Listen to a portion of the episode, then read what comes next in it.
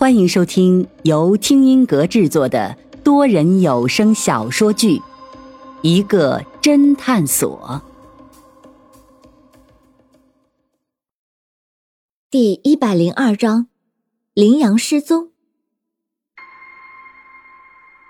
云峰刚说完话，突然又陷入焦虑状态，在侦探所里走来走去，嘴里喃喃自语道：“证据，证据。”众人见他这个样子，一定是有谜题想不开，当下也不敢打扰他。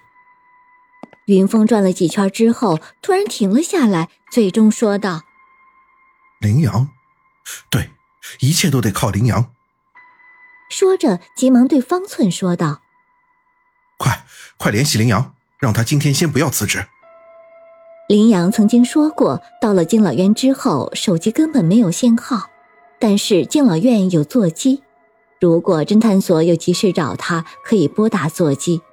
方寸连忙拨了过去，那边接电话的是个女的。当方寸说要找林阳的时候，对方却说林阳今天没有来上班，随即便把电话挂了。云峰看了看时间，现在已经十一点多了，林阳怎么还没有到天堂敬老院？或者林阳已经辞职了？天堂敬老院才这么说的。云峰让等等看，等众人吃了午饭之后，方寸再次拨了过去，对方还是说林阳没有来上班。这次方寸问仔细了，说是不是因为林阳辞职了，对方才这么说的？对方表示很惊讶，说等一下帮他查查，待一会儿回给方寸。大概等了十分钟左右。天堂敬老院的电话打了过来，说林阳早上确实来了，不过大概在十点多钟的时候，突然又匆匆的走了，也没有请假，就再也没有回来过。对方这么一说，侦探所里的人顿时面面相觑，一时之间不知道林阳去了哪里。云峰赶忙拨打林阳的手机，可是打不通，林阳的手机还是没有信号。云峰隐隐约约有种不安涌上心头。一个下午，众人都在焦急等待中度过。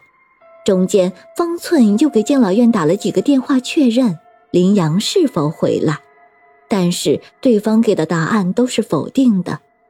而期间，云峰也一直拨打林阳的电话，但是依旧是打不通。林阳的手机始终没有信号。一直到了晚上，林阳也没有出现在侦探所。这一下，众人都慌了。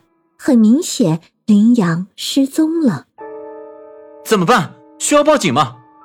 林阳的手机始终没有信号，那说明林阳应该还在敬老院，或者林阳的手机还在敬老院。如果林阳已经离开，没有道理不来侦探所报道或者联系我们。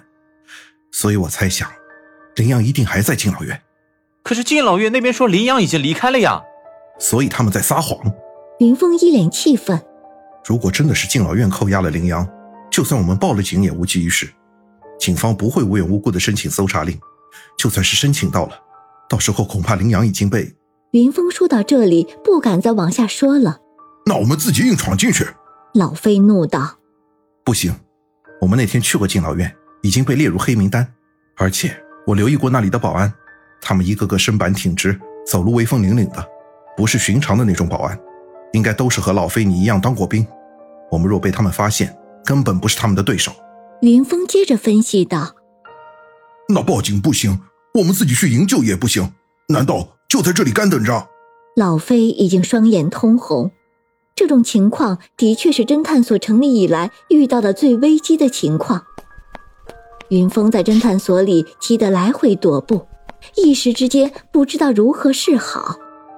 突然，云峰眼前一亮，脑中迅速想起一个人来，口中叫道：“柳千叶。”云峰暗暗庆幸，还好当时和他一起吃饭的时候，互相留下了对方的联系方式。云峰马上拨了过去，电话刚响了两声，柳千叶便接了电话：“你好，云先生，你找我有什么事？”云峰也不客气，直接开门见山道：“柳小姐，你们侦探所能帮我们进入天堂敬老院吗？柳千叶沉默了一会儿，然后悠悠的问道：“我能知道你们进敬老院的目的吗？”云峰也不隐瞒，一股脑直说道：“我的一个同事前去查案，现在下落不明，我怀疑被敬老院扣在那里。”对方又是一阵沉默，云峰心里却是七上八下，仿佛等了一个世纪一样。终于，对方说道：“抱歉，我们侦探所也没有那么大的能量。”云峰仿佛坠入了冰窟，最后一点希望也破灭了。不过，我知道有人可以帮你进天堂敬老院。谁？真是峰回路转。云峰再次看到了希望，找你的，待会儿你就知道了。说着，对方就挂断了电话。云峰心中疑惑，不知道柳千叶说的到底是谁，为何还故弄玄虚？大概等了半个小时，侦探所外面突然停下来几辆豪车，紧接着从车上走下来数个西装革履的男人。为首一人竟然就是以前唐林的保镖，人称龙王的王龙。云峰这时才醒悟过来，原来柳千叶所指的人竟然是叶心雨。看来柳千叶已经和叶心雨有合作了。王龙一行人马上走进侦探所，云峰不客气道。各位前来有何贵干？王龙微微一笑，便直接说道：“哼，听说云先生遇到了点麻烦事，需要帮忙。你们的消息还真是灵通，是柳千叶告诉你们的？当然，你们为什么要帮我？哼，敌人的敌人就是朋友。”云峰心中恍然大悟，叶心雨是代表唐氏家族。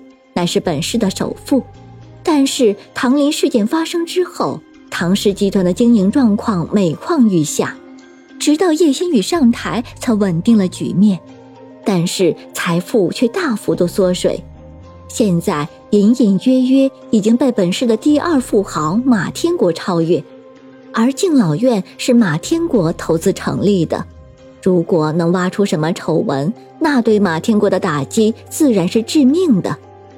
云峰心中一动，马上想通了一件事，开口道：“所以从一开始你们就盯上了天堂敬老院，难怪当初我们巧遇柳千叶小姐，她那么热情地向我们介绍天堂敬老院。原来这些都是你们故意让柳千叶透露给我的，好引起我们侦探所的兴趣。当然不止这些，你们被抓进公安局，要不是我家叶小姐从中运作，你以为？”马天国会轻易放了你们？云峰心中恍然，难怪当时进了公安局，很快就被释放出来。当时还以为自己运气好，原来都是叶心雨在暗中帮忙。